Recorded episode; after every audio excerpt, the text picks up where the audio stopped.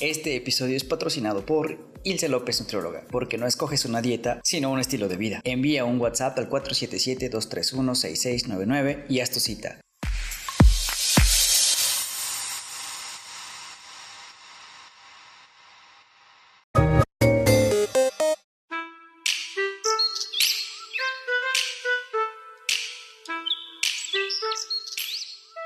Buenas noches, bienvenidos a otro episodio de Dilo en un podcast, porque siempre hay algo que decir y qué mejor que en un podcast. Hoy te quiero compartir que el martes pasado estuve en un momento importante para una amiga, ella se llama Alejandra Leiva y fue nombrada presidenta del club al que pertenece. Y no está de más decir que es uno donde la mayoría son hombres. De hecho, su equipo de trabajo tiene al menos dos hombres por cada mujer, lo cual, como me comentó ella, es todo un reto dirigir a una organización que en su mayoría son hombres. Pero ella es muy buena, es fregona en lo que hace, por eso la eligieron como tal y sé que le va a ir muy bien. Bueno, aprovecho el dato para mencionarte que es correcto decir presidenta y para esto acudí a fundeu.es y esto es lo que menciona. La palabra presidenta está registrada en el diccionario académico y es una forma válida y preferible a presidente para aludir a las mujeres que ocupan ese cargo, dado que la mayoría de las palabras que han añadido el sufijo ente son comunes en cuanto al género, como el donante y la donante del verbo donar, a menudo se plantea la duda de si sucede lo mismo en el caso de presidente y ha de ser siempre la presidente cuando alude a una mujer. Sin embargo, la gramática académica explica que la voz presidenta es un femenino válido en el que se ha cambiado la E final por la A, al igual que ocurre con asistente, dependiente, infanta, intendenta, etc. Puesto que además presidenta ya tiene registro académico desde el diccionario de 1803, se emplea desde mucho antes y es la forma mayoritaria según el diccionario panhispánico de dudas y no parece que haya motivo para no usar o incluso para no preferir esta forma cuando el referente es una mujer. Se recuerda además que los cargos se escriben con minúscula inicial, entonces presidenta va con minúscula. Enhorabuena para mi compañera Alejandra Leiva, estoy convencido de que le irá muy bien y que pondrá su nombre y sobre todo el papel de la mujer muy en alto. A darle que es mole de olla. De hecho, Ale escribe para la revista Primero,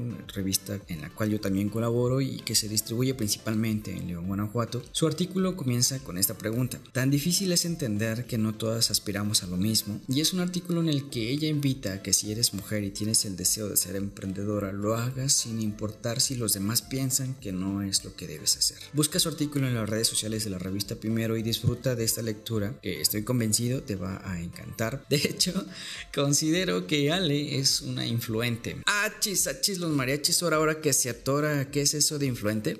Se preguntarán algunos, sobre todo a alguien que, que yo sé que le gusta mucho decir achis, achis, los mariachis.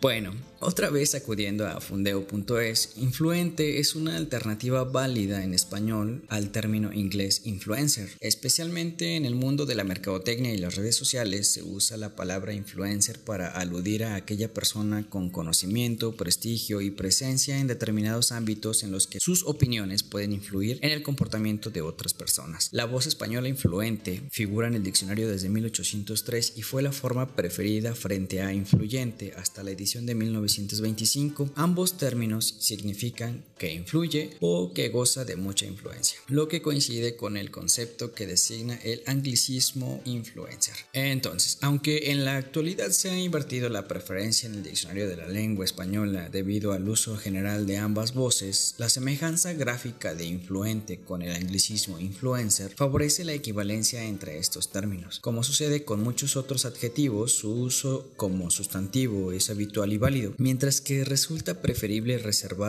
influyente como adjetivo. Por ejemplo, persona influyente y no persona influente. No obstante, las voces influidor, correctamente formada a partir del verbo influir, que significa ejercer dominio o fuerza moral, e influenciador, a partir de influenciar y usada en algunos países de América, también son válidas. Bien, entonces Laura Leiva le deseo todo el éxito del mundo. Ya casi me despido.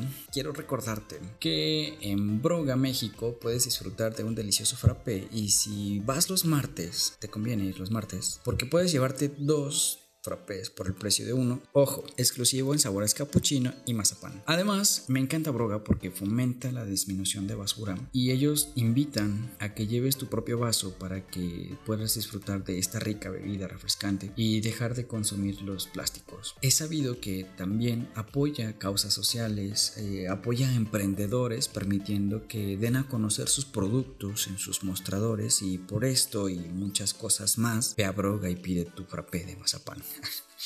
Si para el 3 de agosto no tienes nada que hacer, Ecoaventuras Maribó te invita a las fiestas de la vendimia porque ya llegaron y eso significa verano y buen vino. Acompaña a Mariboa a vivir el tradicional pisado de uvas en las cavas de Freixenet. O sea, música, vino, buen ambiente, una compañía, una buena guía. ¿Qué más quieres para el 3 de agosto? No lo dudes y visita Ecoaventuras Maribo en Facebook, pide más información y aparta ya tu lugar. antes de irme, si eres un escritor proactivo, mm, no te pierdas el próximo episodio que te diré cómo puedes obtener ingresos. ¿Así? Nada más, escribiendo, a gusto, en casa, papa. bueno, no te pierdas entonces el próximo episodio que te voy a compartir cómo he hecho este, algunos ingresos. Mm, no te voy a decir que te vas a hacer rico de la noche a la mañana, porque no, no es así pero sí vas a tener algunos ingresos que obviamente dependiendo de la calidad del contenido y, de la promoción que le hagas y todo esto que te voy a compartir en el próximo episodio, pues vas a poder generar un ingreso con eso que haces normalmente, escribir. Bueno, esto es todo por mi parte, mi nombre es Román Hernández y recuerda, hagas lo que hagas, solo sé una buena persona. Y si tienes algo que decir, dilo en un podcast. Hasta la próxima.